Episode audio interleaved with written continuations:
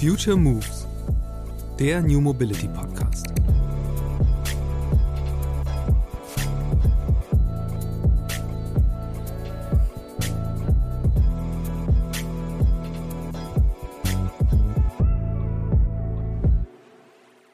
wir Stadtentwickler sind unglaublich zäh. Ja, wir haben das Thema Gemeinwohl jetzt äh, in der ähm, sozusagen in der auf der Bundesebene adressiert. Wir kriegen auch das Thema lebenswerte Städte für angemessene Geschwindigkeit auch adressiert und dann eben in der nächsten Legislatur. Es wäre allerdings super schade, weil ich glaube, wenn man das Thema richtig adressiert und unideologisch behandelt, ist das ein politisches Gewinnerthema, weil man die Lebensumstände von Menschen vor Ort verbessert.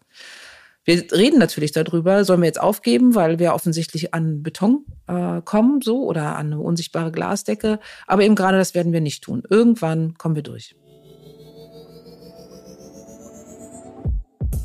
Lebenswerte Städte durch angemessene Geschwindigkeit. So lautet der harmlos klingende Name der Initiative, die nicht weniger plant als eine Revolution. Statt Tempo 50 soll die Grundgeschwindigkeit in deutschen Städten künftig 30 km/h betragen. Und vor allem, die Städte sollen endlich selbst festlegen können, wo, von wem, wie schnell gefahren werden darf. Bislang bestimmt das nämlich die Straßenverkehrsordnung und über die entscheidet der Bund. Praktisch heißt das, wenn eine Straße als Hauptverkehrsstraße ausgewiesen ist, hat dort, abgesehen von Ausnahmen wie vor einer Kita, Tempo 50 zu gelten. Ganz egal, ob es sich um eine belebte Wohnstraße handelt oder einen Autobahnzubringer. Das wollen Frauke Burgdorf, Stadtbaurätin in Aachen und Leipzigs Baubürgermeister Thomas Dienberg ändern. Vor exakt einem Jahr trat die von ihnen angestoßene Initiative mit einem Positionspapier an die Öffentlichkeit. Mittlerweile sind aus den sieben Erstunterzeichnenden mehr als 200 Städte geworden. Und beinahe täglich kommen neue Kommunen hinzu. Inzwischen repräsentiert lebenswerte Städte bereits ein Viertel aller StadtbewohnerInnen in Deutschland. Trotzdem zielt sich das für eine Novellierung der STVO zuständige Bundesministerium für Digitales und Verkehr auf die Anliegen der Initiative offiziell auch nur zu reagieren.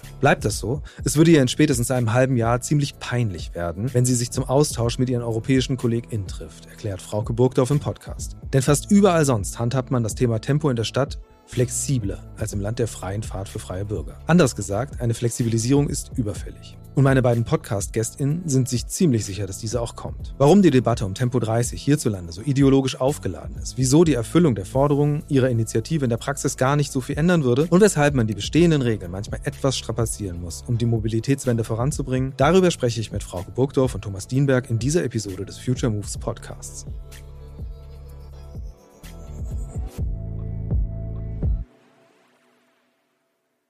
Hallo Frauke, hallo Thomas. Freut mich sehr, dass ihr bei mir im Podcast seid. Hallo Christian. Hallo Christian. Ich steige direkt mit einer sehr naiven Lernfrage ein. Ähm, ihr setzt euch dafür ein, dass es die Option gibt, äh, dass Kommunen Tempo 30 in Städten einführen können, wo sie wollen. Warum geht denn das nicht? Es ist ja so, dass die Straßen dafür gemacht sind und die auch Regeln dafür gemacht sind, dass der Verkehr fließt. Und dieser Verkehr wird in der Regel als motorisierter Individualverkehr oder aber auch als ähm, ja, Lkw-Verkehr oder so gesehen. Also motorisierter Verkehr im Wesentlichen. Das ist die Rechtsgrundlage, die uns die Straßenverkehrsordnung gibt. Und das heißt, unter Straßenverkehrsgesetz. Und das heißt, immer wenn wir davon abweichen, müssen wir begründen. Was das im Einzelfall bedeutet, weiß mein Kollege Stadtberat aus Leipzig viel besser, weil er viel länger schon im Thema aktiv ist. Ja, also es ist genau so, die Straßenverkehrsordnung ist die Rechtsgrundlage und die ist in einem Land wie Deutschland, was ein Autoland ist, natürlich auch sehr MIV zentriert. Insofern ähm, ist das ein Punkt, äh, wo wir eigentlich ansetzen und wo wir merken, dass wenn wir heute über Lebensqualität in Städten sprechen, dass wir dann an der Stelle eben ganz schnell bei dem Thema Verkehr sind und äh, dass wir an der Stelle eben bei, bei Themen wie Verkehrssicherheit, Verkehrsgeschwindigkeit äh, sind und ähm, Verkehrsteilnehmer, die eben nicht das Auto äh, nutzen, äh, in der Regel in den Regularien, die da gelten, durchaus benachteiligt sind. Werbung. Offen gestanden, ich bin eher skeptisch, was Nahrungsergänzungsmittel angeht, aber ausprobieren kann man es ja mal. Also steht seit rund zwei Monaten AG1 in meinem Kühlschrank. In der grünen Tüte ist ein Pulver, das laut Hersteller Ergebnis einer wissenschaftlich basierten Mischung hochwertiger Inhaltsstoffe ist. Vitamine, Mineralstoffe, Bakterienkulturen, Antioxidantien, ein Pilzkomplex, insgesamt über 70 Zutaten, die alle aus natürlichen Lebensmitteln stammen. Hinter der Formel von AG1 steckt die Idee der Nährstoffsynergien, einem wissenschaftlichen Konzept, das darauf abzielt, die Wirksamkeit einzelner Nährstoffe zu verstärken. Also rühre ich morgens einen Löffel AG1 in ein Glas Wasser und bekomme einen Drink, der zwar wie ein Green Smoothie aussieht, aber bedeutend besser schmeckt. Ob es auch wirkt? Ich habe zumindest das Gefühl, trotz Winterfinsternis und chronisch zu wenig Schlaf ganz gut aus dem Bett zu kommen. Es kommt sogar vor, dass ich etwas früher Undenkbares tue. Ab und an verzichte ich jetzt auf meinen doppelten Espresso Kickstarter am Morgen. Sicher keine schlechte Entwicklung. Auch über den Tag hinweg fällt es mir aktuell leichter, konzentriert meine Aufgaben abzuarbeiten. Und wenn ich abends nicht mehr lange wach liege, könnte das an AG1 liegen. Oder einfach daran, dass ich keine tausend offenen To-Dos mehr habe, die ich noch in Gedanken durchgehen muss. So oder so, für mich ein positiver Effekt meines Supplement-Testlaufs. Du möchtest es auch ausprobieren? Dann geh jetzt auf drinkag1.com slash futuremoves und sichere dir bei Abschluss eines monatlichen Abos einen kostenlosen Jahresvorrat an Vitamin D3 und K2 und fünf praktische AG1 Travel Packs für unterwegs im Wert von 41 Euro gratis dazu. Vielleicht steigen wir direkt mal so ein bisschen historisch ein. Also ihr feiert ja gerade äh, ersten Geburtstag, beziehungsweise im Vorgespräch hatten wir schon gesagt, äh, ihr habt da eine Menge von unterschiedlichen Geburtstagen, wo sich jeweils Städte ähm, angeschlossen haben an die Initiative. Ähm, Lass uns mal über die, die Ursprünge reden. Also es ist ja erstmal ein sehr programmatischer Name. Initiative für lebenswerte Städte durch angemessene Geschwindigkeit ähm, ist ja sehr lang, aber sagt schon sehr klar, äh, worum es gehen soll. Ähm, verratet mir mal, wie ist das Ganze überhaupt zustande gekommen? Also äh, wir haben mit sieben Städten uns äh, an der Stelle einfach gesagt, äh, dass wir vor der letzten Bundestagswahl nochmal aktiv werden müssen. Das ist ja ein Thema, was eigentlich nicht neu ist. Die äh, Bemühung, ähm, gerade im Bereich Tempo 30 einfach eine höhere Flexibilität zu bekommen, die ist, die sind schon alt. Und äh, da hat es immer wieder Anläufe gegeben.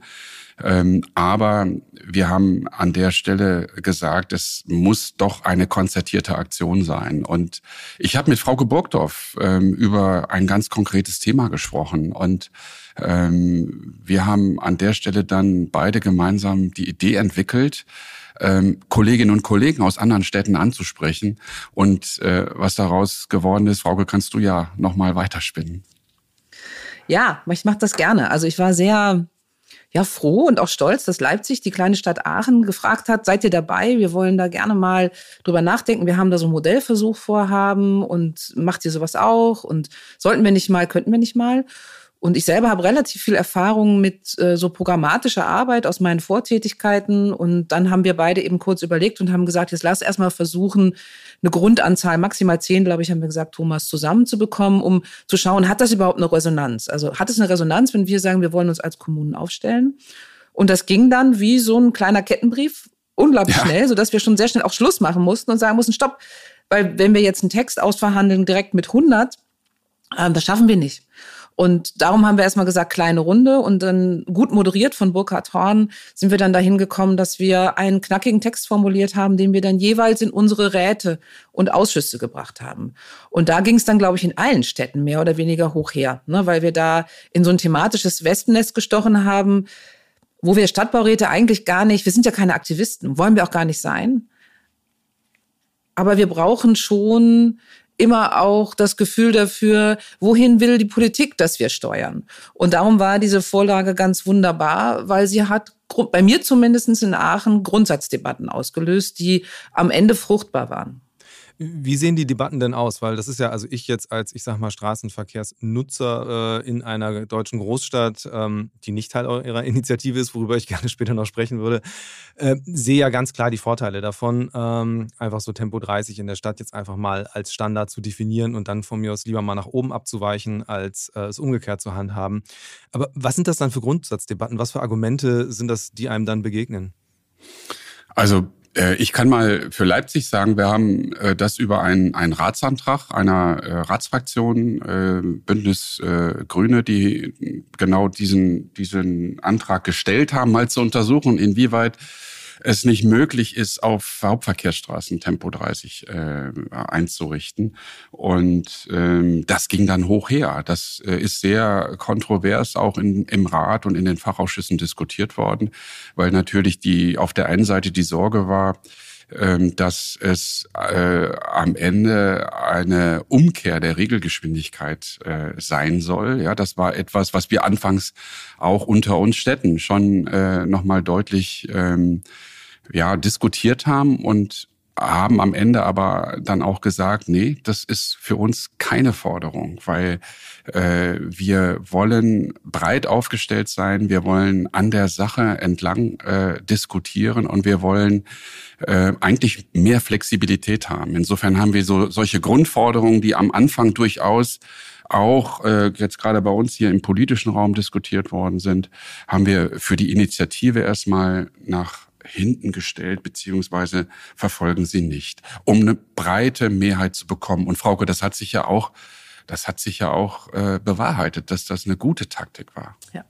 Auf jeden Fall. Allerdings sind wir sowohl kommunal, ich in Aachen jetzt, als auch dann, glaube ich, bundesweit sehr schnell in so einen Ideologieverdacht gekommen. Und das habe ich bis heute nicht verstanden. Also, weil wir immer gesagt haben, es geht uns um Regelungsfreiheit und nicht um Regelumkehr. Aber ich weiß, aus München kam dann das Signal, Tempo 30 ist Ideologie. Und ich verstehe es ehrlich gesagt nicht, weil es geht nur darum, eine vernünftige Grundgeschwindigkeit zu definieren und daraus ähm, eine neue Systematik zu entwickeln. Und äh, gerade weil in vielen Städten bis zu 70 Prozent des Straßenlandes schon über Tempo 30 oder 30 Zone geregelt ist, ist es umso sinnvoller, weil wir dann Schilder wegnehmen könnten. Also eigentlich ist dieser Ideologievorwurf eher von denen gekommen, die es nicht wollten. Und wir haben eigentlich nur gesagt, lebenswerte Stadt heißt gute Stadträume, gute Straßenräume, heißt ähm, weniger laut, heißt weniger gefährlich und heißt mehr Lebensqualität. Ja, wir haben ja durchaus in den Städten ähm, Verbindungen, Straßenräume, wo es Sinn macht, 50 zu fahren. Vielleicht auch durchaus an der einen oder anderen Stelle auch noch schneller, ja, wenn ich von den Großstädten ausgehe, die dann äh, durchaus äh, ja, Hauptverkehrsstraßen haben, die, die eben auch nicht angebaut sind mit Wohnhäusern. Aber das ist nicht der Regelfall. Wir haben gerade an, wir haben gerade in den Quartieren viele, viele große Hauptstraßen, auf denen Tempo 30 nicht gilt und nicht gelten kann heute, nicht eingerichtet werden kann, wo aber zu 90 Prozent gewohnt wird, wo die Menschen schlicht und einfach leben, wo dieser Straßenraum auch Lebensraum ist. Und äh, deshalb ist die Straße an diesen Stellen nicht nur äh, dafür da, Verkehr abzuwickeln, sondern die Straße ist auch, auch dafür da und muss auch andere ähm, äh, ja, Eigenschaften einfach haben. Äh, sie ist dafür da, eben auch das Lebensumfeld ähm, lebenswert zu machen. Und das ist, glaube ich, ein großer genau. Punkt. Nehmen wir mal den Kindergarten zum Beispiel. Das finde ich mal so ein schlagendes Beispiel. Also wir dürfen Tempo 30 in der Nähe eines Kindergartens einrichten. Aber wenn in einem Haus zehn Kinder wohnen und dieses Haus ist an so einer Einfallstraße, wie sie Thomas Dienberg gerade beschrieben hat, und die Kinder gehen raus zum Spielen, dann ist das nicht als Kindergarten kategorisiert. Aber für die Kinder natürlich genauso gefährlich, sogar noch gefährlicher, weil die Eltern bringen ja die Kinder ehrlich gesagt mit dem Auto zum Kindergarten. So, und damit also auch sicher. Und dieses Leben so zu kategorisieren gegen den Verkehr, beziehungsweise den Verkehr gegen das normale Leben, das ist, glaube ich, eine Grundsatzdiskussion, die wir führen müssen. Und wir müssen vor allem davon wegkommen, dass Tempo 30 als mögliche Geschwindigkeit als Freiheitsberaubung diskutiert wird. Diese grundsätzliches Freiheitsthema damit zu verbinden, ist, finde ich nun wiederum relativ ideologisch, weil Freiheit ähm, in ganz anderen Dimensionen zu diskutieren wäre. Ja, ist ja diese, das, das Freiheit äh, äh, durch freie Fahrt äh, ist ja so, ein, so, ein, so eine merkwürdige Verknüpfung, die da jetzt äh, in Deutschland sehr stark ist. Hm, ich würde gerne mal so ein bisschen drüber reden, äh, warum ist es überhaupt so schwierig, auch äh, Straßen umzudefinieren? Weil ich hatte jetzt in meiner Vorrecherche gesehen, die ähm, Akazienstraße in Berlin, was ich als eine kleine Einkaufsstraße kenne, wo irgendwie Leute rumschlendern, dass die vor kurzem erst entwidmet wurde und äh, jetzt zu einer Tempo-30-Zone werden konnte, weil es vorher eine Hauptstraße war.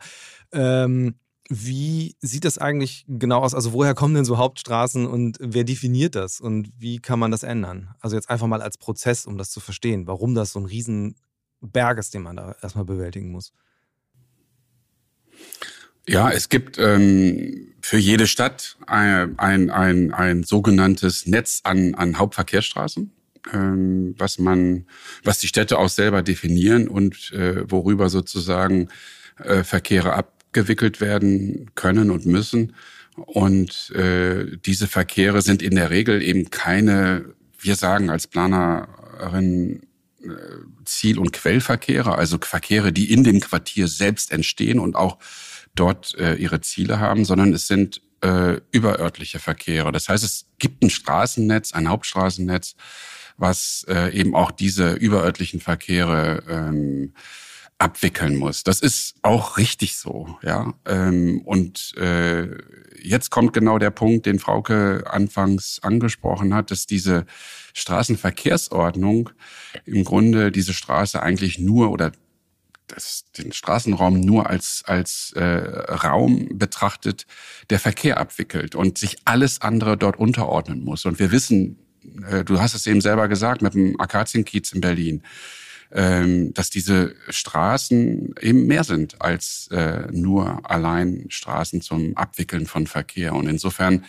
ähm, ist auf der einen Seite behördlich äh, aufgrund dieser, dieser Straßenverkehrsordnung, dieser engen Regelung sind Grenzen gesetzt. Auf der anderen Seite geht es dann aber natürlich auch darum, und wir erleben das gerade, wenn wir äh, diesen Verkehrsraum neu aufteilen wollen, geht es natürlich darum, dass äh, dieser Raum von Hauswand zu Hauswand, der, der ist nicht vermehrbar. Und wenn man ihn jetzt neu aufteilt, dann ist völlig klar, dann kriegt jemand anderes ein bisschen mehr aber ähm, es gibt auch äh, dann Verkehrsträger und äh, Gruppen, die was verlieren. Und das ist in der Regel der MIV, der, der Individualverkehr, der Kfz-Verkehr.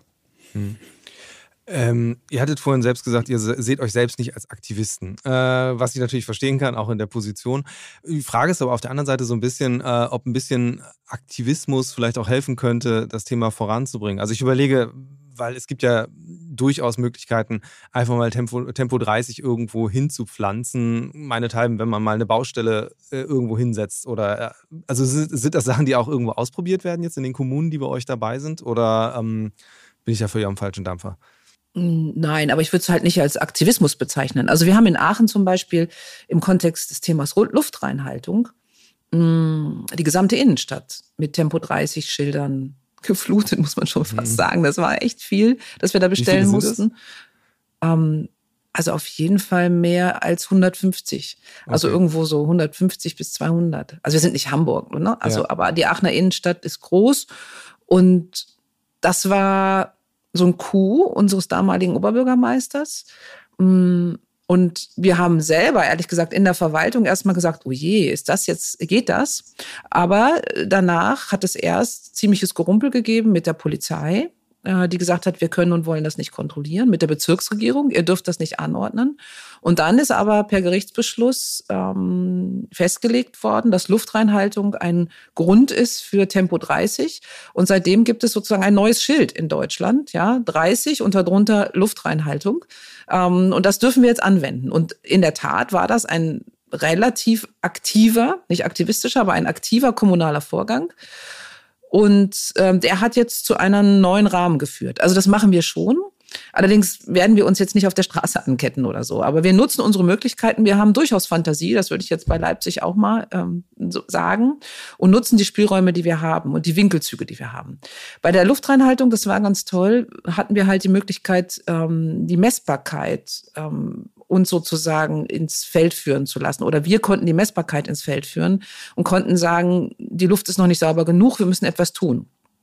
Und Verkehrssicherheit oder auch gefühlte Sicherheit oder Lebenswertigkeit eines Stadtraums lässt sich nicht messen in NOx-Werten.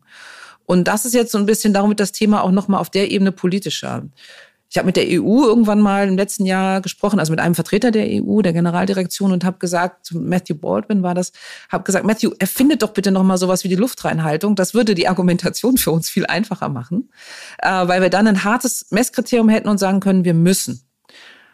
Und das Thema lebenswerte Städte finde ich aber doch ist eigentlich auch ein Muss und wir müssen es eben aushalten, dass wir in diesen weichen Kategorien argumentieren und dass am Ende die Menschen, die am vulnerabelsten sind, in dieser Debatte gewinnen. Das sind die Kinder, das sind die Alten und das sind die Menschen gerade, die an äh, Straßen wohnen und damit auch im günstigen Wohnraum wohnen, die nicht so gerne bewohnt werden. Und wenn wir sagen, das Schutzgut Mensch steht über dem fließenden Verkehr, dann müssen wir automatisch dahin kommen, dass wir das Tempo frei anordnen dürfen. Habt ihr mal so ein paar kreative Beispiele, wo ihr selbst äh, sicher nicht aktivistisch unterwegs seid, aber zumindest Aktionen macht, um mal auszuprobieren, wie Alternativen aussehen könnten in der Stadt? Ja, wir haben in Leipzig auf der äh, letzten äh, Europäischen Mobilitätswoche äh, mal den kompletten Promenadenring gesperrt, der äh, Autoring rund um die um die äh, Altstadt. Und der ist an einer Stelle sehr breit, ähm, 14 Fahrspuren nebeneinander. Und äh, da haben wir versucht, äh, mal äh, darzulegen, was es bedeutet, wenn man 100 Menschen in unterschiedlichen Verkehrsmitteln sozusagen mhm. transportiert. Haben eine Drohne aufsteigen lassen und das von oben sozusagen gefilmt. 100 Menschen in Autos brauchen na, deutlich mehr Platz als äh, 100 Menschen ähm, auf Fahrrädern oder 100 Menschen in einer Straßenbahn oder in einem Bus. Und das sozusagen zu visualisieren, das war schon, das war schon sehr beeindruckend. Ja, und, und gibt es auch Beispiele, äh, wo, wo so eine Aktion dann ähm, sich auch einfach mal verstetigt hat äh, und wirklich zu einer Veränderung geführt hat? Wir haben das in Aachen bei unserem Theaterplatz gemacht, gestartet vor drei Jahren mit der Europäischen Woche der Mobilität, mal einen Streifen rausgenommen, Gastronomie konnte sich ausweiten. Und dann haben wir vor anderthalb Jahren das Ganze wirklich systematisch ausprobiert, verschiedene Seiten mal des Theaters für MIV zugänglich gemacht und dann aber auch mal komplett gesperrt. Und dann haben wir gut gezählt, ähm, auch technisch sehr versiert, meine Kollegen, und haben herausgefunden, dass die Welt nicht zusammengebrochen ist und die Innenstadt erreichbar bleibt. Und das war die Grundlage für den Beschluss, den motorisierten Individualverkehr in Zukunft grundsätzlich aus dem Theaterplatz rauszunehmen. Und diese Leichtigkeit, die so ein Experiment haben kann und vor allem auch die Fähigkeit dieses Experiments, dass die Politik begreifen kann, dass das eben nicht um Ideologie geht, sondern um lebenswerte Stadträume, das hat sich am Theaterplatz total gut bewährt. Lass uns doch mal über die Thesen sprechen, die ihr vertretet. Also es sind ja ganz, ganz klare Punkte und vielleicht sollte man die einmal auch wirklich so in, in aller Ausführlichkeit durchgehen um zu sagen, äh, es geht eben nicht um Ideologie, um Dogmatismus, um irgendwie, wir drehen das jetzt einfach um, sondern ähm, es gibt eben Argumente, äh, die sich im Zweifel dann später auch werden messen lassen können, warum äh, Tempo 30 als äh, verbreitete Anordnung Sinn macht. Ähm, fangen wir vielleicht mal an mit dem Aspekt Sicherheit. Ähm, da habt ihr ja sicherlich auch Zahlen zu und letztlich auch Zahlen, die dann Argumente sind, wenn ihr neue Kommunen mit aufnehmt bei euch. Ich habe jetzt gar keine genauen Zahlen, aber ähm, diese gibt es natürlich. Und ähm, für äh, solche Gebiete, wo Tempo 30 angeordnet ist, gerade äh, wenn dann auch äh, Hauptverkehrsstraßen inkludiert sind, dann äh, lässt sich ganz eindeutig feststellen, dass die Unfallzahlen runtergehen. Ähm, äh, insofern äh, ist das ein ganz, ganz wesentlicher, ganz wesentlicher Punkt. Ähm, ja, äh, Frauke, vielleicht sagst ja. du noch mal aus, mhm. aus äh, wie, wie seht ihr das in Aachen? Habt ihr da konkrete Untersuchungen? Untersuchungen nicht, aber erstmal ganz simpel, der Bremsweg halbiert sich. So, das heißt, ein Kind läuft auf die Straße und ähm, das heißt, der Autofahrer kann in der gleichen Reaktionszeit wesentlich schneller zum Stand kommen oder auch der Busfahrer oder die Busfahrerin. Und damit erhöht sich die Sicherheit, sagen wir mal, mindestens mal rechnerisch. Und was natürlich auch der Fall ist, äh, in einem langsam fließenden Verkehr ist die Wahrnehmung des Autofahrenden hm, erstmal genauer, ne, was die Straßenränder angeht, weil man sich nicht so sehr sozusagen auf das Straßenhauptnetz äh, konzentrieren muss. Leider haben wir eben keine alten, äh, schon lange laufende Modellversuche, ähm, glauben aber auch nicht unbedingt, sie brauchen zu müssen, weil wir denken, dass wir eigentlich genau dieses Thema Bremswege kürzer, äh, bessere Aufmerksamkeit des Fahrenden, also des Stärkeren gegenüber dem Schwächeren, sage ich jetzt einfach mal so, dass das zwei schlagende Argumente sind. Es ist in Brüssel so, äh, die Tempo 30 auf vielen, vielen Straßen eingeführt haben, nicht auf allen übrigens, das wird oft erzählt, das stimmt nicht, ähm, dass zumindestens die Unfallzahlen für, mit zu Fuß gehenden und mit Fahrradfahrenden radikal abgenommen haben. Also das können wir sagen, dass in Städten, die das ausprobiert haben, beobachtet wurde, dass die Unfallzahlen äh, abgenommen haben. Im Einzelfall wird es dann zu beobachten sein.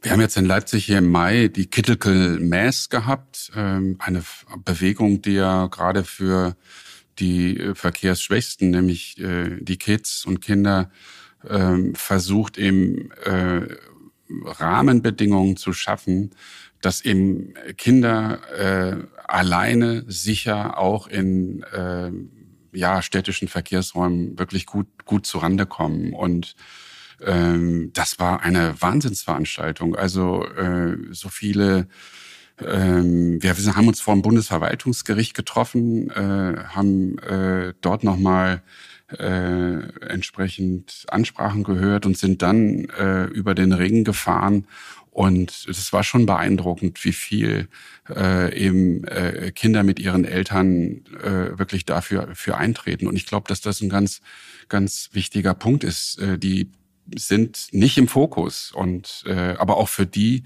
äh, das muss unser Anspruch sein, äh, müssen die Verkehrsräume einfach sicher werden. Ja, ähm, das ist ja ein, ein Argument das, oder eine These, die ihr auch ähm, in eurem Papier stehen habt, ist, dass einfach äh, Städte einfacher zu lesen sein werden, wenn man halt äh, klarere Regelungen hat. Äh, wie genau habe ich mir denn so die, die Straßen, die Stadt vorzustellen? Wie, wie sieht so eine Stadt aus, ähm, wenn diese Tempofrage einmal geklärt ist? Kann man das pauschal überhaupt beantworten oder was sind so eure Visionen? Also meine Vision wäre, wir räumen mal grundsätzlich auf mit so ein paar Dingen, um diesen Schilderwald zu reduzieren. Das wäre wunderbar, weil wir jetzt so viele unterschiedliche Anordnungen haben. Ne? Also hier die Fahrradstraße, da die Tempo 30 Zone, ne? da dann das Tempo 30, allein so in diesem Umfeld oder auch manchmal Tempo 20, ähm, auch weitere Anordnungen. Das ist schon mittlerweile eine Wissenschaft. Und wenn ich heute Führerschein machen müsste, dann müsste ich schon noch mal mehr lernen als äh, in den 90er Jahren, glaube ich, oder 80er Jahren waren es sogar noch. Also Erstmal grundsätzlich glaube ich, wenn wir bei diesem Thema Tempo 30 ansetzen, würden wir überall dort, wo wir jetzt Tempo 30 anordnen, eben keine Schilder mehr haben und wir würden nur noch dort Schilder haben, wo wir sagen, hier dürft ihr 50 fahren, hier dürft ihr auch mal 60 oder 70 fahren. Oder aber auch, wo man dann 20 fährt die Tempo 30 Zone als solche bräuchte dann meiner Meinung nach auch keine Tempo 30 Schilder mehr, sondern eigentlich nur noch die Ausweisung als Zone, weil ähm, dort andere rechts vor links äh, Regeln gelten. Ne? Weil das ist auch nochmal wichtig, wenn wir auf Hauptverkehrsstraßen Tempo 30 haben, also dem Grunde nach und nur 50 hochregeln, heißt das ja nicht, dass wir eine Tempo 30 Zone haben. Das ist für den ÖPNV ganz wichtig. Ja, wir werden weiter Vorfahrtsstraße haben, auf denen die Busse eben nicht schnell, aber zügig durchkommen. Und dieses ganze Netz aus, aus Regelungen, das wäre eine ganz wunderbare Aufgabe der Bundesregierung, finde ich, Thomas, oder? Ähm, nicht nur sich Tempo 30 anzunehmen oder der Regelfreiheit anzunehmen, sondern vor allem einfach mal zu schauen, wie können wir denn unsere Stadträume sicherer machen, weil sie dann lesbarer sind und vor allem auch entspannter. Also wir haben das hier bei den Fahrradstraßen da ist dann auf einmal Tempo 30 aufgehoben und wir müssen das neu anordnen, weil das in der Straßenverkehrsordnung Verrückt. so nicht geregelt ist. Ja. So, das sind Absurditäten, die würde ich gerne mal, wie man eben Gesetze ab und zu mal aufräumen muss. Ein Freund von mir sagt immer, es ist Staub auf der Sonne, wir müssen Staub putzen auf der Sonne so und wir müssen ein bisschen Staub putzen auf der Sonne, damit wir wieder klar sehen können. Ja, ähm, was, wie, wie ist denn überhaupt die Rückmeldung ähm, aus dem Bundesverkehrsministerium? Ich hatte jetzt äh, neulich gesehen, ihr hattet ja eine, eine interne Konferenz. Äh, das ist, glaube ich, noch gar nicht so lange her. Da war, glaube ich, noch nichts gekommen aus Berlin. Aber angekündigt, dass kurzfristig irgendeine Reaktion erfolgt. Ist das passiert inzwischen? Nein, leider nicht. Also wir haben bislang keine offizielle Rückmeldung bekommen. Ich hatte mit dem Staatssekretär, mit Herrn Luxisch, am Rande der Velocity in, in Ljubljana Kontakt. Ähm, der kannte das Schreiben und äh, hat auch äh, signalisiert, dass wir da entsprechend eine Antwort erhalten. Bis heute ist aber leider nichts gekommen. Und wir haben aber jetzt auch an der Stelle gesagt, naja, ähm, das ist unser Hauptansprechpartner, das Bundesverkehrsministerium. Ähm, aber wir haben jetzt äh, auch, äh, weil wir das Thema schon auch ein bisschen weiter sehen und betrachten, ähm, das Bauministerium und auch äh, das Umweltministerium, die ähm, beide natürlich auch äh, für weite Teile, mit denen wir uns hier befassen, äh, sich äh, auch äh, zuständig fühlen. Wir versuchen an der Stelle jetzt an, an vielen Stellen sozusagen den Eintritt zu bekommen. Ähm, und äh, schauen wir mal. Ich glaube, mit dem neuen äh, Klimasofortprogramm der Bundesregierung ist an der Stelle auch ein bisschen Bewegung. Mhm. Es sieht zumindest so aus, dass ein bisschen Bewegung reinkommt äh, in diese Angelegenheit. Wir, ver wir, wir verfolgen das aufmerksam. Mal schauen. Es könnte aber ein bisschen ambitionierter sein aus unserer Sicht. Ja, inter interessant finde ich ja daran, also wenn man sich jetzt mal anguckt, äh, was, für, was für eine Dynamik einfach eure Initiative entwickelt hat. Also ihr habt eben vor einem Jahr angefangen, da wart ihr eine Handvoll, dann wart ihr, glaube ich, im März waren es 100 äh, Kommunen, die sich angeschlossen hatten und jetzt sind es irgendwie drei Monate später äh, schon 200, beziehungsweise jetzt auch schon darüber hinaus ähm, der Druck von der Straße sozusagen nimmt ja ein bisschen zu, äh, kann man ja sagen. Und ähm, klar, irgendwie angesichts von insgesamt äh, ja, über 2000 Kommunen oder Städten, die es in Deutschland gibt, ähm, ist da immer noch ein bisschen Luft nach oben. Aber mal andersrum gefragt, habt ihr einen Überblick, wie viel Prozent der, der Einwohner und Einwohnerinnen ihr eigentlich inzwischen abdeckt? Also wir haben über 20 Millionen. Das ist, äh, hat die Agora Verkehrswende für uns ausgerechnet, die uns übrigens sehr, sehr gut unterstützt in dem ganzen Vorhaben. Ja. Also 20 Millionen, das ist schon mal ein Viertel ungefähr. Und äh, ein Viertel, das wirklich über politische Debatte zustande gekommen ist. Ne? Es ist ja wirklich nicht so, dass wir ein Papier geschrieben haben und das als Einzelpersonen unterschreiben. Ich würde sagen, nahezu alle Kommunen haben mit ihren Parlamenten diskutiert. Und diese breit angelegte Diskussion haben wir jetzt nach Berlin geschickt und Thomas, ich glaube, ich sage nicht zu viel, wenn ich schon das Gefühl habe, wir haben so das Gefühl, wir hätten da irgendein Schreiben hingeschickt. Ja? Irgendjemand hätte irgendein ja. Schreiben hingeschickt. Und dass am Ende die Realität aller Bundesgesetzgebung vor Ort in den Kommunen ausverhandelt wird, das scheint im Verkehrsministerium so zumindest keine hohe Relevanz zu haben. Und das ist schon enttäuschend, finde ich äh, sogar sehr enttäuschend, zumal wir parteiübergreifend ähm, ähm, ja, den Brief geschickt haben. Wir haben ein Fach eine Fachposition geäußert. Und wenn man sich anschaut, äh, was für BürgermeisterInnen die jeweiligen Städte vertreten, also mit welchem parteilichen Hintergrund, aber auch wie die Parlamente besetzt sind, wie die Stadtbauräte parteilich gefärbt oder nicht gefärbt sind, wie wir zwar eben nicht gefärbt sind, äh, dann ist es schon so, dass man sagen muss, es ist ja kein FDP, kein SPD, kein Grünen-Thema, genau. kein CDU-Thema. Ich glaub, Unverständnis und auch nochmal Enttäuschung, muss ich sagen, jetzt angesichts des Sommerinterviews von Olaf Scholz. Der hat sich zwar eher auf die Autobahnen bezogen, aber diese, ja, ich will fast sagen, Borniertheit gegenüber dem Leben bei uns auf den Straßen ähm, sollte sich ändern. Ja, ähm, das denke ich auch ganz, ganz klar. Und ähm, wir haben ich, da sind wir, glaube ich, auch ein bisschen stolz drauf, dass, dass das äh, eine, eine Initiative ist, die erstens aus, aus vielen äh, Städten besteht und wirklich unterschiedlicher Größenordnung. Also von der Bundeshauptstadt über einige Landeshauptstädte äh, bis äh, zu mittleren Städten, aber auch kleinen Landgemeinden sind alle vertreten. Und wie Frauke schon sagt, jenseits der Frage, welcher politischen Couleur, alles ist vertreten. Wir haben gerade einen hohen Schwerpunkt auch in Bayern und in Baden-Württemberg, äh, wo ähm, das ein ganz großes, offensichtlich ein ganz großes Bedürfnis ist.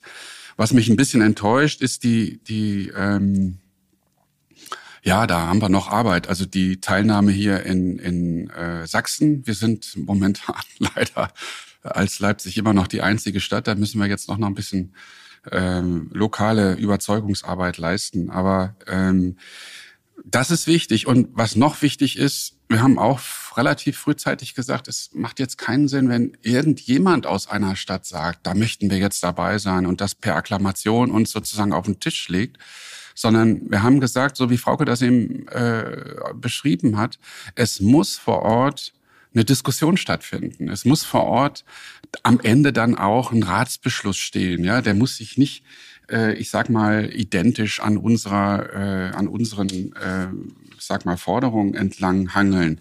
Aber die zentralen Thesen, die zentralen äh, Themenstellungen sollte er schon enthalten. Und äh, vor dem Hintergrund sind jetzt, wir sind jetzt 216, also seit der seit 14 Tagen sind schon wieder 16 hinzugekommen, ist, ist, es, schon, ist es schon gut, finde ich.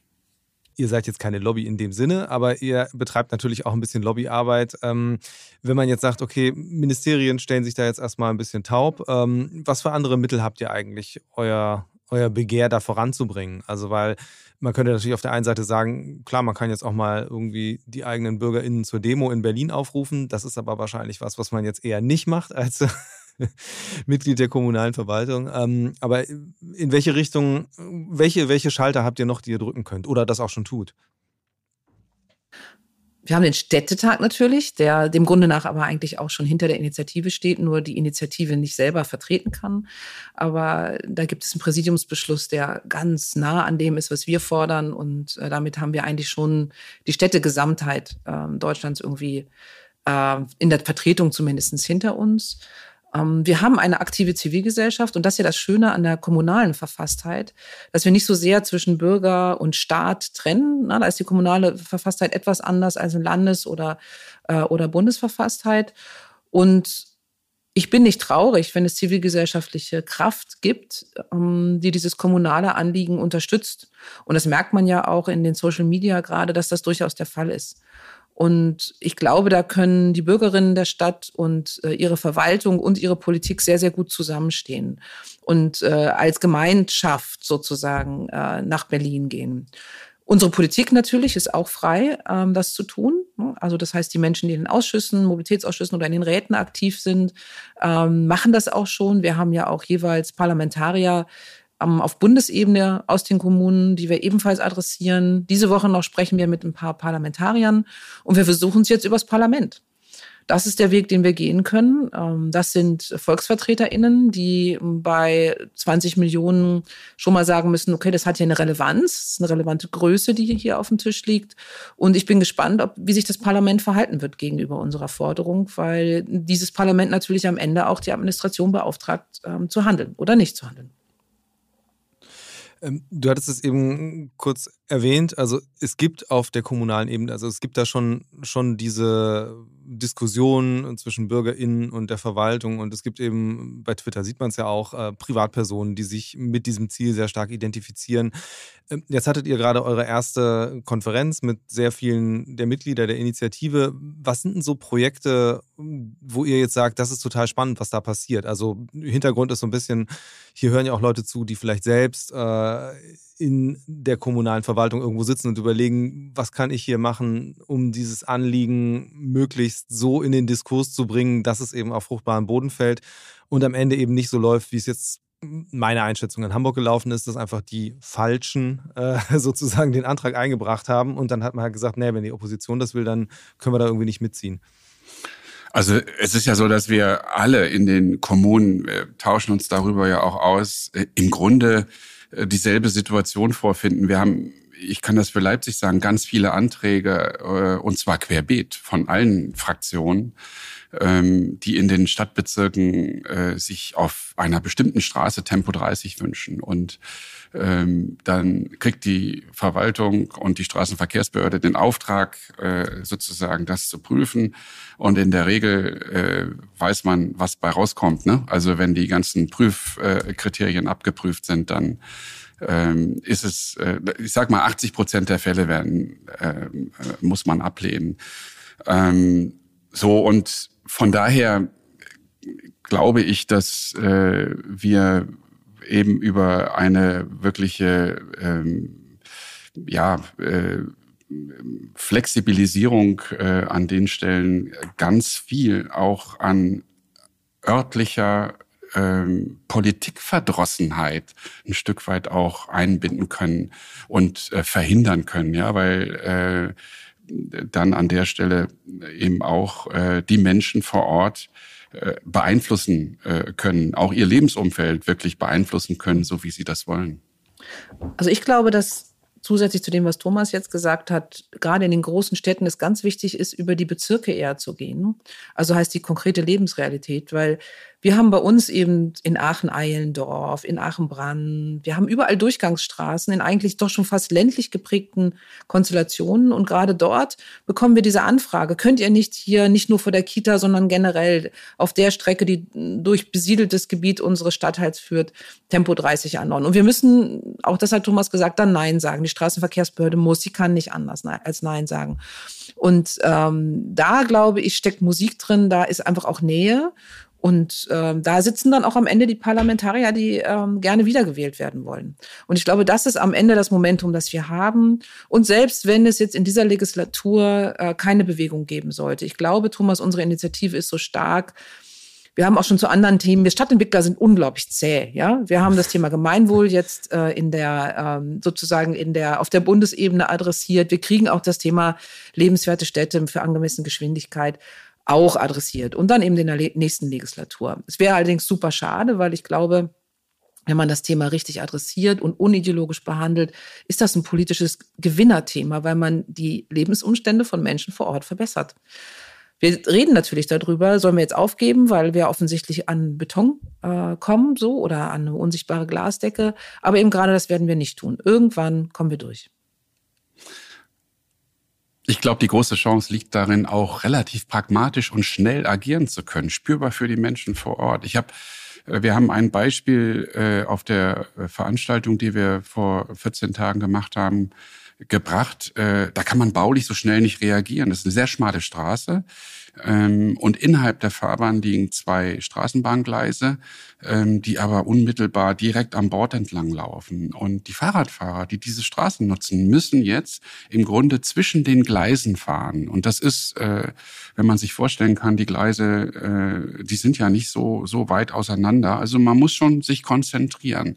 Und da ist heute Tempo 50. Wenn da Tempo 30 wäre, dann wäre das für alle Beteiligten schlicht und einfach stressfreier. Ja? Also will sagen, man kann mit so einem Instrument schnell agieren und auch schnell spürbar Verbesserungen bekommen, ohne dass man ähm, eine halbe Million in den Haushalt stellen muss und so eine ganze Straße umbauen kann. Ja, äh, ich finde das halt auch interessant, weil tatsächlich ähm, eben so Pragmatismus oder vernünftig äh, mit bestimmten Situationen umgehen, äh, es dann aber nicht zu können, weil halt äh, die, die Regelungen das nicht zulassen, ist ja auch, also eine komische Situation. Die Frage wäre auf der anderen Seite auch, kann man es nicht einfach mal machen und, äh, und mal gucken, was bei rauskommt? Also, weil äh, tatsächlich ist ja das eigentlich der Weg, wie sich viel dann am Ende auch bewegt, gerade im Bereich Mobilität, dass man es einfach mal drauf ankommen lässt und dann mal guckt, wie Gerichte das sehen oder auch eine Bevölkerung reagiert. Wir sind jetzt 216 Städte, die das, äh, die da beigetreten sind. Ich bin ziemlich sicher, dass die da in diesen Städten für für das Thema Verantwortlichen jeder einzelne schon mal gesagt hat: Jetzt mache ich das. Und die haben das auch bestimmt schon gemacht. Also ich habe es gemacht und ich will ein Beispiel erzählen, ähm, wo ich dann einfach gemerkt habe, ja, es, es, es führt zu nichts. Du musst ein Stück weit äh, dann eben das Ermessen da korrekt ausüben. Ähm, wir haben es an einer Straße, wir haben Tempo 30 Schilder aufgestellt und äh, diese Straße ist gefördert worden mit äh, äh, Landesmitteln. Das war hier nicht in Leipzig, das war an meiner vorherigen Arbeitsstelle in Göttingen, Niedersachsen. Und ähm, davon hat die Fördermittelbehörde gehört und hat gesagt, äh, pass mal auf, die Fördermittel und die Fördermittelrichtlinien sagen, dass diese Straße mit Minimum 50 kmh befahren werden müssen. Und äh, wenn ihr das da weiter so einhaltet, fordern wir die Fördermittel zurück. Also das ist, sind dann schon sehr konkrete Themenstellungen. Ähm, da überlegt man sich zweimal, ob man dann nicht doch einen Kartoffelsack über dieses Schild äh, stülpt. Also wie gesagt, wir haben es ja auch schon gemacht in der Innenstadt, äh, noch unter einem CDU-Bürgermeister, muss man dazu sagen. Ne? Ähm, dieses Thema Luftreinhaltung wenden in Tempo 30, das war so ein Zeitfenster, das man nutzen konnte. Ansonsten legen wir schon auch unsere Möglichkeiten großzügig aus, ähm, laufen dann aber immer Gefahr, auch zurückgepfiffen zu werden, weil insbesondere, ähm, sage ich mal, unsere örtliche Polizei sehr aufmerksam ist, dass wir nicht schleichend Tempo 30 einführen. Die Motivlage habe ich noch nicht ganz verstanden. Also möchte ich auch gar nicht drüber spekulieren, aber wir merken, dass es gerade das Polizeipräsidium ist, das uns da gerne reinfunkt, äh, weil natürlich unsere Straßenverkehrsbehörde eine Behörde ist und damit auch korrekt arbeiten muss. Und ich will meine Kolleginnen auch nicht unter Druck setzen, dort Dehnungsfugen äh, ins Spiel zu bringen, die sie als Behörde nicht haben. Darum ist es ganz wichtig, dass wir es oben regeln. Wir können unsere Kolleginnen nicht auf diese Reise schicken, zu Aktivistinnen zu werden. Dafür sind sie weder befugt, noch sind sie dafür ausgebildet. Also wenn wir eine Allianz hätten bei den Ordnungsämtern, bei der Polizei äh, und so und dass das alles geschmeidiger würde und weniger schnell diese Frage oder auch mal die, die, die Geldgeber einfach sagen würden, ja, habe ich gesehen, aber vielleicht habe ich es gar nicht richtig gesehen. Also die Augen nicht zumachen, aber auch nicht die Augen suchend nach Fehlern aufmachen.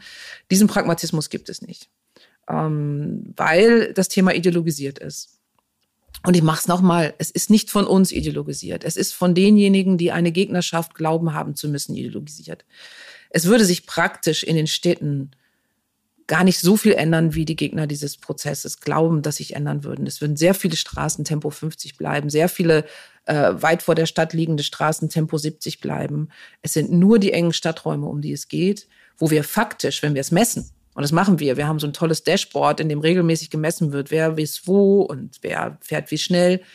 Wir sind faktisch bei einer Durchschnittsgeschwindigkeit irgendwo zwischen 27 und 42 km/h. Ja, äh, tatsächlich, das ist ja äh, eben, das fand ich so ganz interessant, weil im, im Zuge dieses Antrags hier in Hamburg ähm, auch sich anzuschließen, eurer Initiative, ähm, gab es ja auch die Zahlen, die eben besagen, dass heute schon ja, fast 60 Prozent sind schon irgendwie mit Tempo 30 belegt. Ähm, und das wäre ja im Grunde auch kein so großer Wandel, der da stattfinden würde. Trotzdem wurde das abgelehnt. Und das in der Stadt, die, äh, wie ich jetzt auch gelernt habe, tatsächlich ja die erste Tempo-30-Zone überhaupt äh, in Deutschland eingeführt hatte. Wie ist das für euch, wenn jetzt wirklich dann auch so eine, so eine große Kommune ähm, sagt, so, nee, machen wir nicht mit? Ziemlich egal. Ja sind wir ganz selbstbewusst, oder Thomas? Weil wir ja. haben ganz bewusst, glaube ich, mit mittleren Städten gestartet. Weil wir eben nicht dieses Berlin macht's, München macht's, dann, dann hätten wir nicht Overath bekommen. Ja, also jetzt kriegen wir Overath und Aachen und Leipzig und jetzt muss ich gucken, Kiel ist, glaube ich, dabei. Ne? Kiel ist auch dabei, Münster. Münster. Ulm. Ähm, also wir kriegen die, die so zwischen 100 und 600.000 Menschen vertreten. Und das ist in der Grundgesamtheit, sind das dann wesentlich mehr Menschen, als wenn wir Hamburg und Berlin als erstes adressiert hätten. Und wir hätten dann den Fall gehabt, dass alle gesagt hätten, ja, Berlin wieder, Hamburg wieder. So. Und insofern ist es viel besser, weil Augsburg und Freiburg und Münster und Ulm und Aachen sind am Ende wie Leipzig auch dann Münster glaubwürdiger in einer mittleren politischen, also in so einer politischen Mitte, sage ich mal. Mhm. Ist das, also jetzt mal gewagte These, äh, die nächste Stufe der Mobilitätswende, Verkehrswende geht von eben den mittleren Städten aus? Ja, ich, äh, ja, ich äh, kann mir das gut vorstellen, genau, dass das so ist, weil äh, du hast es ja eingangs gesagt, wir haben 2000 Städte in, in, in der äh, Bundesrepublik und ähm, die die äh, meisten davon sind in der Größenklasse von 10.000 äh, bis 80.000. Ja, das sind die kleineren und mittleren Städte und ja, die äh, haben dann sozusagen an der Stelle natürlich auch eine Macht. Ähm, und es ist aber am Ende ich meine, wir haben ja eine tolle Mischung. Frau hat es gesagt, äh, das Problem ist äh, sicherlich anders, ja, und auch im, im, im, im Gesamtsetting sicherlich anders in einer Großstadt wie Leipzig verglichen mit einer, mit einer äh, Kleinstadt äh, von 30.000 Einwohnern. Aber die Fragestellungen am Ende, die wir adressieren wollen, das Thema Verkehrssicherheit, das Thema Lebensqualität, die sind doch überall dieselben. Und äh, ich glaube, das ist das, was äh, uns an der Stelle äh, da auch gut zusammenschweißt. Und im Übrigen, in Stuttgart ist es genau andersherum gelaufen. Nicht? Da äh, hat der Rat äh, gegen äh, Vorschlag der Verwaltung gesagt, wir treten der Initiative bei. Hm. Zumal, und das finde ich auch nochmal wichtig, viele der Innovationen, die dann am Ende in Berlin oder Hamburg mh, hm, über die Social Media groß gemacht werden, was ja auch hilft, kommen nicht unbedingt aus Berlin oder Hamburg. Ne? Also die Parklets zum Beispiel, du hast Stuttgart gesagt, wurden in Stuttgart eigentlich erfunden als, äh, als Modell. Und so erfinden wir alle äh, Bausteine für die Mobilitätswende und machen die am Ende gemeinsam groß. Das ist mir schon wichtig, weil es gibt auch in der Diskussion immer mal wieder, ähm, auch hier vor Ort, macht es doch bitte wie Paris, macht es wie Berlin. Wenn wir ganz ehrlich sind, Aachen zum Beispiel ist schon eine 15-Minuten-Stadt. Wir müssen das gar nicht proklamieren. Ähm, und ja, wir haben vielleicht nicht so viele schnell, nicht so schnell und viel Fahrradwege wie Frau Hidalgo geschaffen. Aber fahren Sie mal nach Paris auf die Fahrradwege, die da jetzt geschaffen wurden. Die würden bei uns überhaupt nicht ähm, regelkonform sein, weil viel zu schmal. Ja, und ähm, dieses, ähm, wir machen mal schnell, ist im Straßenland wahnsinnig schwierig. Also diese Verkehrs- oder Mobilitätswende im Straßenland neu zu organisieren, ist in, in deutschen Rahmenbedingungen irre, irre schwierig. Und darum ist es auch so wichtig, dieses Thema Tempo anzugehen, weil wir dafür nicht, Thomas hatte schon gesagt, wir müssen nicht bauen dafür. Wir müssen Schilder wegnehmen und ganz wenige neu aufstellen. Das ist alles, was wir tun müssen. Und dass uns da nicht sozusagen mit offenen Armen auf Bundesebene begegnet wird, wo alle von Entbürokratisierung reden. Ja, alle sagen, wir haben im Moment nicht genug Geld, um zu investieren. Dann bitte ein paar Schilder wegnehmen, ist das Schönste und Einfachste, was wir machen können.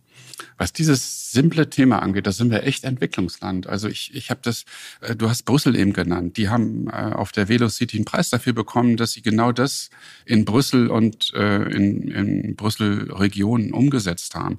Spanien tut es, die kleinst, kleinste Gemeinden im, im, äh, in der spanischen Provinz. Italien tut es auch. Äh, die haben alle die Möglichkeiten. Was das Thema angeht, sind wir hier echt noch Entwicklungsland. Ja, Brüssel ist ja tatsächlich insofern auch ein spannendes Beispiel, weil ähm, hatte ich jetzt auch gesehen, dass ja Tempo 30 als Thema dort äh, dazu beigetragen hat. Das ist ja wirklich in, in einem Ranking, ich weiß, ich glaube, es war vom Economist, äh, der lebenswertesten Städte, halt wirklich einen Satz nach oben gemacht hat, äh, in die Top 25 irgendwo von 48 oder so. Ähm, ich glaube halt auch, also da steckt ja viel Gewinnerthema drin. Ähm, wie lang, wie, was würdet ihr jetzt sagen, wie viel Zeit bleibt denn eigentlich noch äh, für Kommunen oder überhaupt auch jetzt für, für Deutschland nicht auf der Verliererseite zu landen, weil man einfach äh, dieses Thema, das sehr wichtig ist für viele BewohnerInnen in den Städten, ja einfach verschläft? Ich glaube, dass das äh, gar nicht mehr so lange dauern wird. Es, es, es, es ist, das Thema ist sozusagen in Fahrt und äh, das zeigt äh, unsere Initiative. Also äh, die, die, die, die unterste Ebene, die kommunale Ebene, ähm, die möchte das, äh, unabhängig davon, ähm, unabhängig von der politischen Couleur. Und von daher lässt sich das gar nicht mehr aufhalten. Insofern ist, glaube ich, unsere Initiative total wichtig, auch jetzt noch wichtig. Wir haben uns immer darüber unterhalten, Frauke, wann ist eigentlich unser Job hier getan? Ja, also ähm, wir haben auch noch keine. Also er ist im Moment noch nicht getan. Insofern müssen wir weiter dranbleiben. Hm. Also ich glaube, dass es wird mir spätestens in einem halben Jahr peinlich werden, wenn ich auf eine EU-Konferenz gehe und dann immer noch sagen muss, unsere Bundesregierung verweigert sich.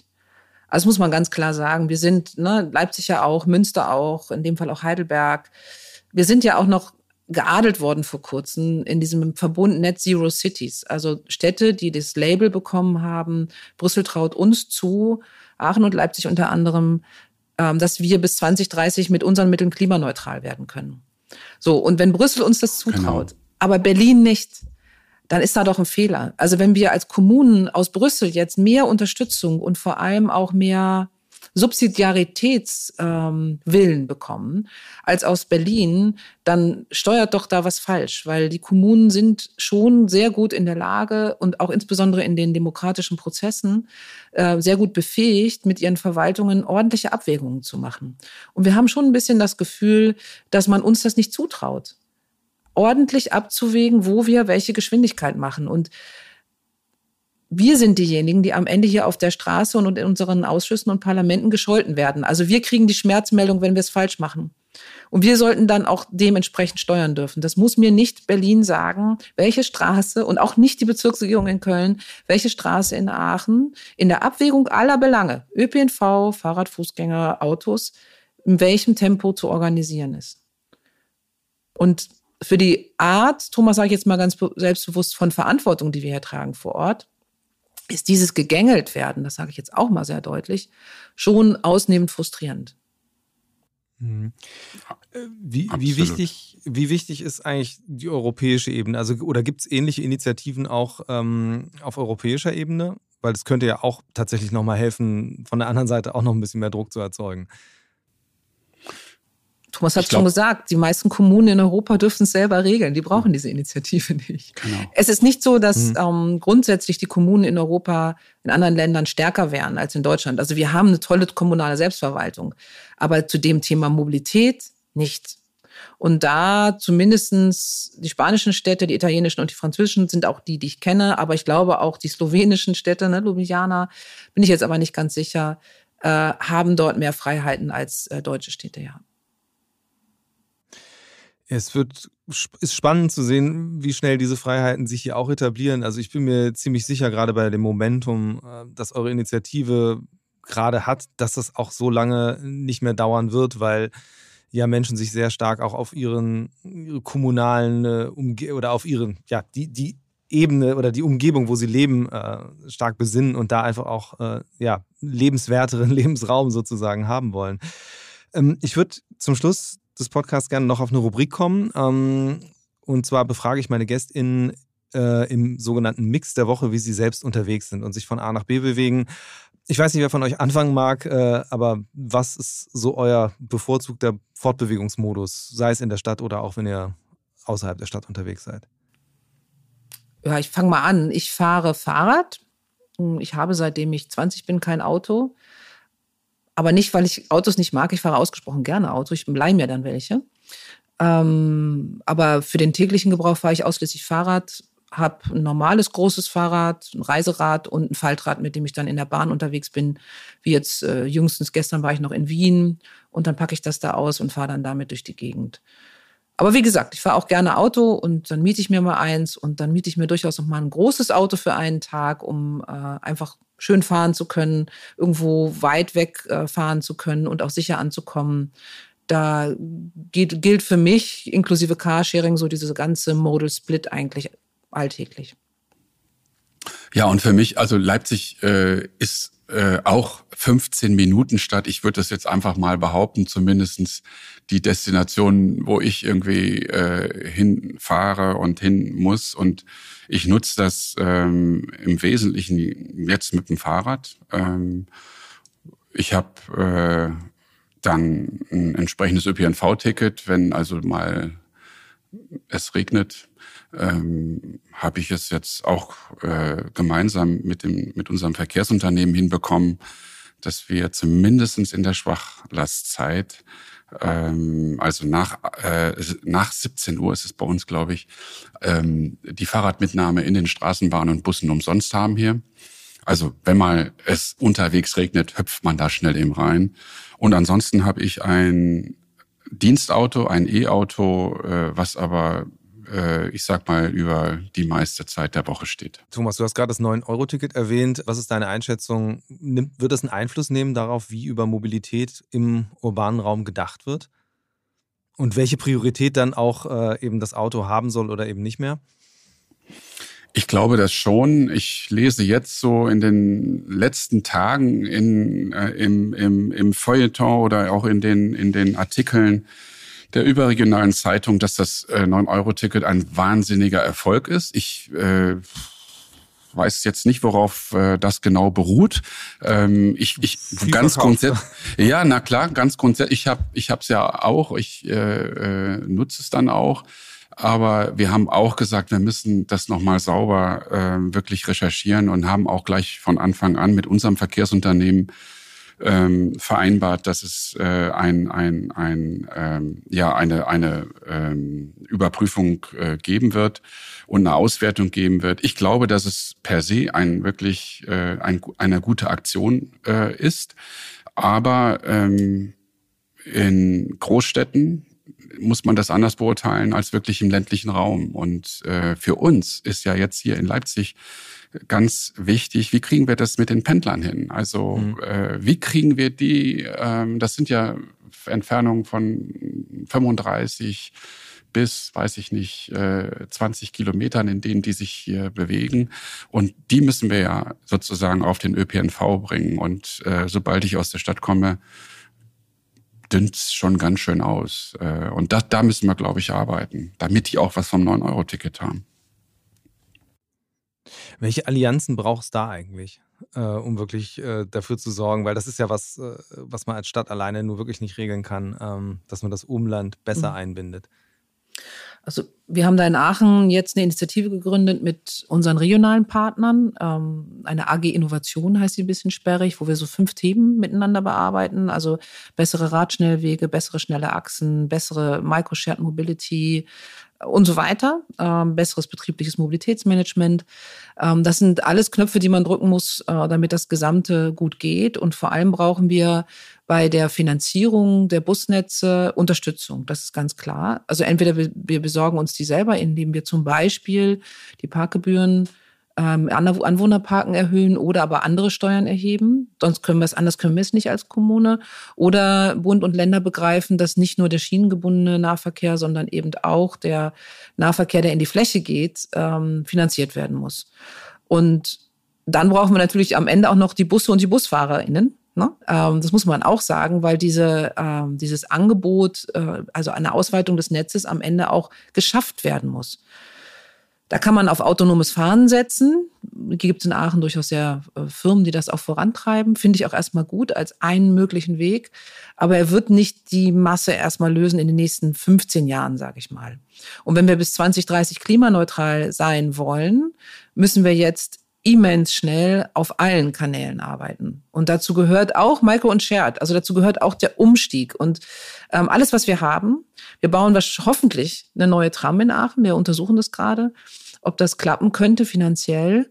Und wenn es finanziell klappen könnte, ähm, dann heißt das aber auch, dass die Tram erst, Thomas, was sagst du, in 10, 12 Jahren da ist. Ja, frühestens, ja, ja. klar.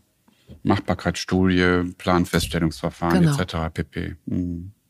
Also dieses, die Mobilitätswende machen, ähm, ist ein Riesenprojekt, weil sie viel mit Bauen zu tun hat und viel mit Angeboten, die wir mit Personal und Infrastruktur unterstützen müssen.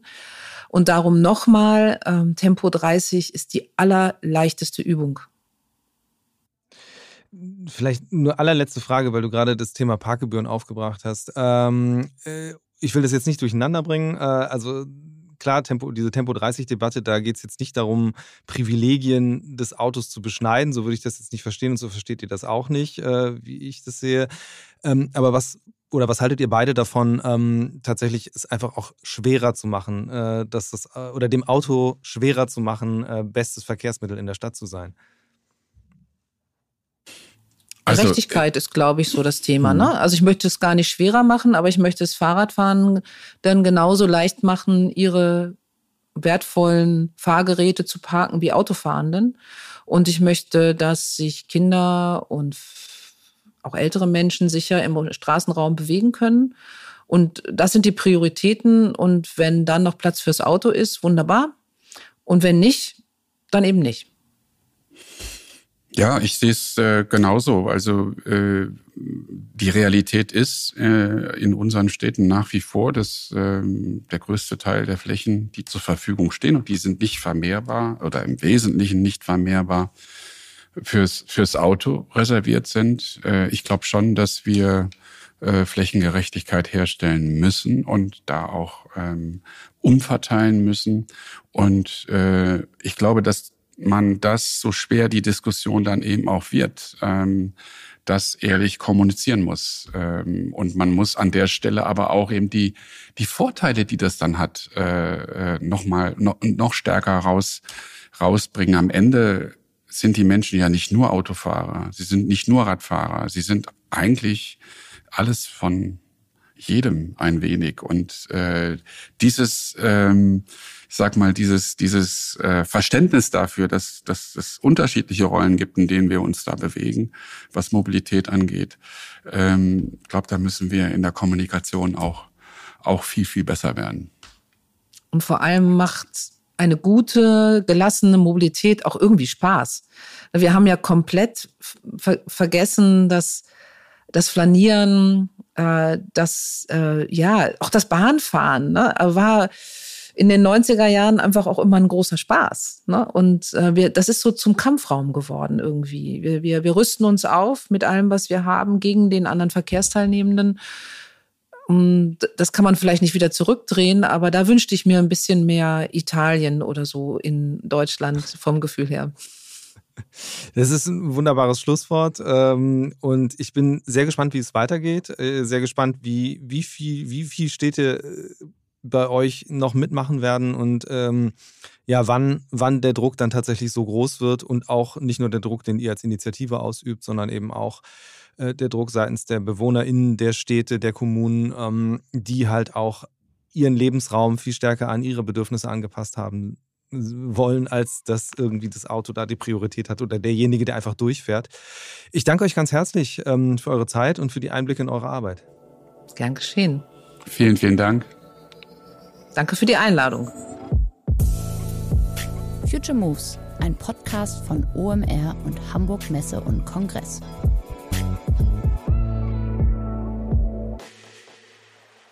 Dieser Podcast wird produziert von Podstars bei OMR.